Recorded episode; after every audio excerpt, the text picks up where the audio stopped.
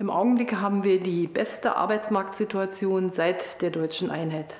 Es gibt in Deutschland unter 2,5 Millionen Arbeitslose, aber jeder Arbeitslose ist natürlich einer zu viel und deshalb dürfen wir uns auf dieser Situation überhaupt nicht ausruhen.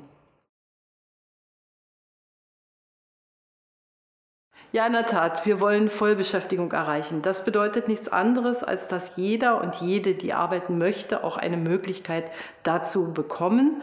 Und das wollen wir über zwei Wege befördern. Erstens, indem wir unsere Weiterbildungsstrategie bündeln. Wir wollen eine nationale Weiterbildungsstrategie entwickeln und dazu auch mit den Arbeitgebern, mit den Kommunen und den Ländern sprechen.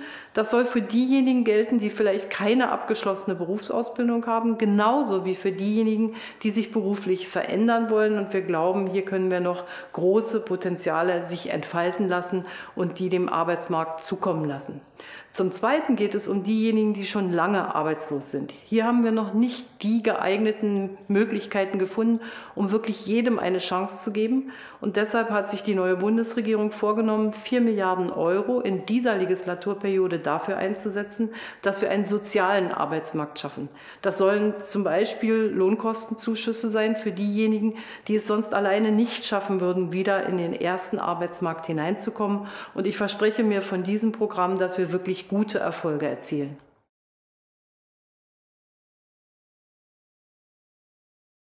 Ich sage ja, es ist ein großer technologischer Wandel, der auch unsere Arbeitswelt verändern wird.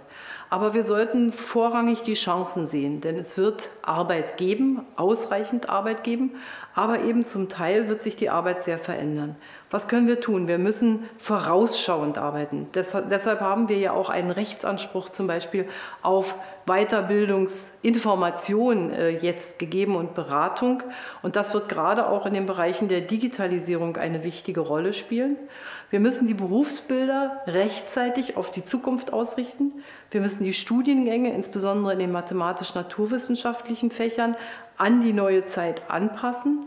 Und wir müssen natürlich auch schauen, dass die Menschen in die Lage versetzt werden, die Weiterbildungsmöglichkeiten auch zu nutzen.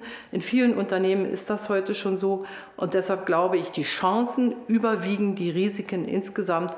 Und trotzdem müssen wir hart arbeiten, um diesen technologischen Wandel mit den Menschen zu gestalten, damit die Angst eben nicht überhand gewinnt, sondern damit wir die Chancen sehen können.